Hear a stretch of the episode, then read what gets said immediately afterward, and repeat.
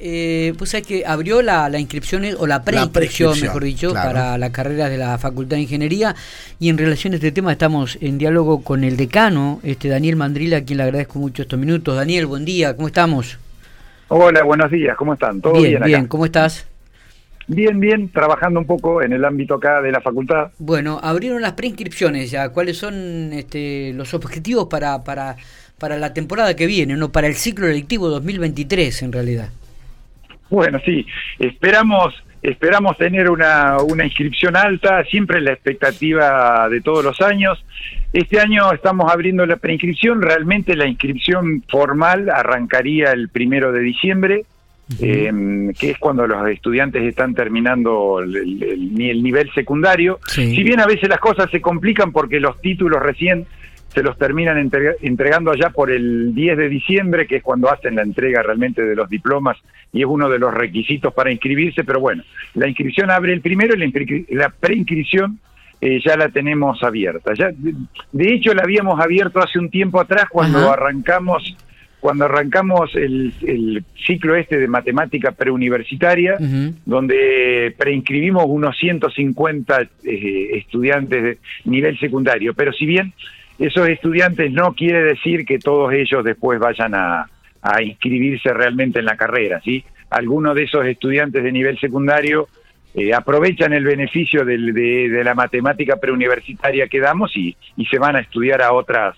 a otras casas de estudio, digamos, no usan la facultad de ingeniería. Pero bueno, es una buena fuente, es una buena fuente para captar estudiantes de nivel secundario. ya conocen la facultad, la visitan, con, recorren los pasillos. Si bien parte de esta matemática preuniversitaria es virtual, parte es presencial. Tienen cuatro encuentros presenciales, con lo cual los chicos eh, van viendo un poquitito las, la realidad de la facultad. Totalmente. Recordamos que son seis carreras, ¿no? Analista programador, ingeniero en sistemas, ingeniero en computación, ingeniería electromecánica, Ingeniería Electromecánica con, con orientación en automatización industrial e Ingeniería Industrial. Estas son las seis las carreras de la facultad. Digo, cada uno, cuando uno comienza a hablar ya y pensando en el próximo ciclo lectivo, eh, Daniel, me imagino que también pasará por la cabeza de ustedes, digo, eh, uno siempre espera ver algún tipo de novedades, alguna iniciativa nueva. Eh, ¿qué, qué, qué, se espera para el 2023? ¿Qué, ¿Qué están analizando, no? Bueno, el, desde el punto de vista del, estudiantado, esto siempre, que, que, vengan muchos estudiantes y que se distribuyan entre las carreras, digamos, ¿no? Eh, en los últimos años ha habido una tendencia más a, las carreras del área informática, sobre todo analista e ingeniería en sistema. Pasaron a ser un poquitito las, las carreras que, que más inscripción tienen. En particular con sistemas, nosotros este viernes, o sea, mañana, el pasado mañana, nos estamos anotando en lo que sería la acreditación de la carrera, acreditación. Nos toca acreditar todas las carreras en los próximos años, pero particularmente este año nos toca ingeniería en sistemas y hay que plantearla un poco distinta. Tenemos que reformar el plan de estudio que no le va a tocar a los estudiantes del año 2023, sino a lo de 2024. Hay que cambiar un poco, actualizar un poco los contenidos y y buscar un nuevo, una nueva forma de encarar la enseñanza que es a través de competencias y no tanto a través de contenido. O sea, un poco más eh, la, enseñanza centrada en el estudiante y no tanto en el contenido que da el docente. Pero bueno, toda una experiencia nueva para, para la facultad. La, realmente en este, en este momento estamos trabajando sobre el proceso para poder reformar los planes de estudio, poder acomodarlo, cosas que hay que sacar, cosas que hay que agregar, cosas que hay que dar distinto a como se estaban dando. O sea que el desafío por el momento va a ser grande para llevarlo a los papeles. Y, no sé cuán, cuán difícil o cuán grande va a ser cuando haya que volcarlo a las aulas, digamos, ¿no? Esto y estos procesos de acreditación no deja de ser una eh, es una evaluación para la institución, con lo cual como toda evaluación eh, un poco que te que te moviliza y te y, y te pone un poco alerta porque depende de cómo salga la... O sea, ¿qué se evalúa en la CONIAO, en la comisión que te hace las evaluaciones universitarias? Acreditan un poco que los laboratorios sean los que corresponden, que los libros, que la bibliografía sea la que corresponde, esto, que los contenidos eh, cumplan los estándares mínimos, que la, o sea que el sistema de seguridad sea el adecuado y bueno, y con esta parte de las competencias que uno tenga un plan coherente para poder brindar enseñanza apuntada más a competencias que a contenido. Sí, Eso sería un poco el, esto que estamos encarando. Digo, romper también un poco el formato eh, y, actualizar a los profesores, ¿no? Eh, me, parece que esa también es una mirada que, que también da, brindaría este, este, esta reforma que vos me estás hablando para que no se encasillen, para que modifiquen, para que se actualicen, para que se perfeccionen, para que modifiquen su manera de enseñar también, ¿no? Claro, eh, y este, este, esto de encarar la enseñanza distinta, yo creo que va a ser más difícil para los docentes como nosotros, que ya hace más años que estamos en la, en la universidad y uno hace 20 años que venís dictando las asignaturas de una forma y ahora tratar de darle otro enfoque no es tan simple. Tal vez sea más fácil para los docentes más jóvenes que, que tienen otra otra capacidad de adaptación, digamos, y, no están tan contaminados como nosotros de, de, tantos años dar, dar las cosas de la misma manera, ¿no? Me imagino, digo, ¿y, quiénes participan de esta reforma? Este, ¿Participan todos los profesores? ¿Cómo, cómo es la selección? ¿Cómo es el se arma como una, hay una comisión de trabajo, digamos, nosotros tenemos un armado una, una comisión de trabajo que se está encargando, un poco, que, que, es una comisión que se encarga de modificar los planes de estudio y eso. Hay una comisión trabajando y en particular la acreditación de la carrera y otra comisión, pero son más o menos los mismos. O sea, en, la comisión de la carrera la, la, la CONIAU te obliga a que haya más funcionarios involucrados, se involucra la vicedecana, el, el, secretario académico.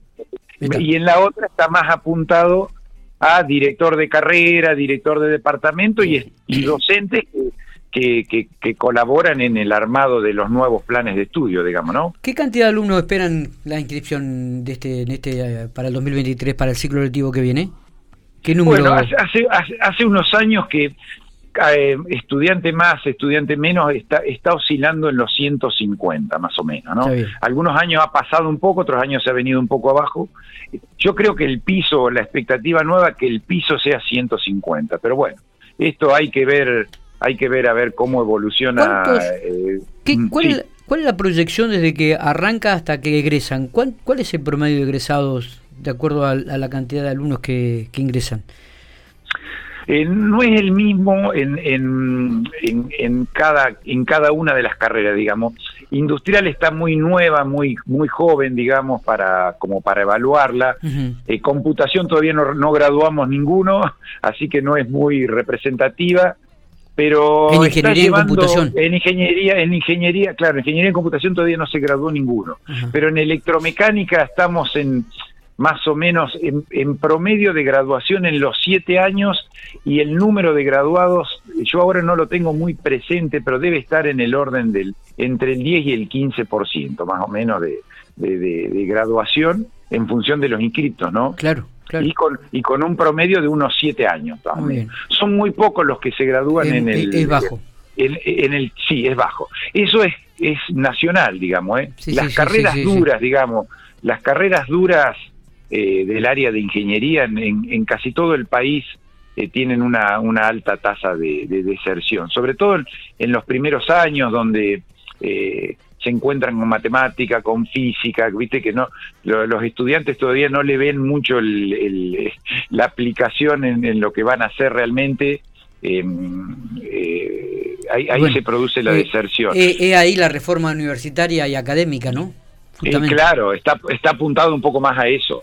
Yo creo que la, la tasa de graduación en, en, informática es un poco más alta, pero bueno, no tengo el, no tengo el número ni la, para dar un número más preciso, pero me parece que es un poquito, se hace un poco más dura electromecánica eh, que, que, que, sistema. Daniel, pero bueno, eh, sí. ¿Qué viene a cambiar esto de la, la formación por competencias de lo que, de lo que era habitualmente? Eh, no, esto, esto, esto por eso, esto apuntado más al saber hacer, o sea, uno, uno antes le, lo cargaba de contenido con un poco de, de, laboratorio y eso era un poquitito más apuntarle a la, a la parte práctica, digamos, a, encarar, a encarar la, la, enseñanza de otra forma, que no que, que conozca, no sé, eh, alguna cosa en particular, sino que sepa qué hacer con lo, con lo que aprendió, digamos, ¿no? Claro, apuntado más al saber hacer. Está bien, está bien. Eh, Daniel, eh, como siempre, un, gustazo. Eh, da, da, para charlar un más, ¿no? Pero te agradezco mucho. nosotros ya habíamos recibido un mail de la Facultad de Ingeniería. los chicos tienen que hacer la, la inscripción, la pueden hacer online, ¿no? de manera virtual a, través de la página www.ingenieriauniversidadlapampa.edu.ar y si no, también dan teléfonos que nosotros vamos a replicar obviamente en la nota en el sitio Infopico para que puedan comunicarse. Exactamente, así es. Bueno, y nos sirve mucho esta información, esto que, están haciendo ustedes, que es otra forma más de difundir las carreras y que la gente se entere un poco de, qué es lo que está brindando la universidad y que se puedan arrimar acá, ¿no? Eh, Nosotros somos una facultad chica, precisamos precisamos estudiantes. Totalmente, totalmente. Pregunto, ¿no? Eh, ¿Alguna eh, otras este, facultades de ingeniería aquí en dentro de lo que es la geografía alrededor de la provincia de La Pampa, dónde se encuentra? Bueno, obviamente provincia de Buenos Aires, digo, hay lo más cercano que tenemos Río Cuarto, ah, que también tienen, ellos tienen química, eléctrica y mecánica, creo, creo que tienen esas tres. Hay una en Mercedes, Villa Mercedes San Luis, y después ya tenemos para la zona de Azul, eh, Olavarría, mm, Tandil, o sea, la Universidad del Centro. Esas serían las tres más próximas a nosotros. También hay para para el lado de Neuquén y eso, pero pero digamos centro-oeste de Buenos Aires por el lado de Tandil, Universidad del Centro justamente, Universidad Nacional de Río Cuarto y, y la en San Luis hay tres universidades, pero la que está dando ingeniería y que la tenemos más próxima es Villa Mercedes. Está. Eh, Daniel, gracias, abrazo grande, éxitos. Bueno, gracias, gracias y gracias por, por esta comunicación. Eh, estamos en contacto.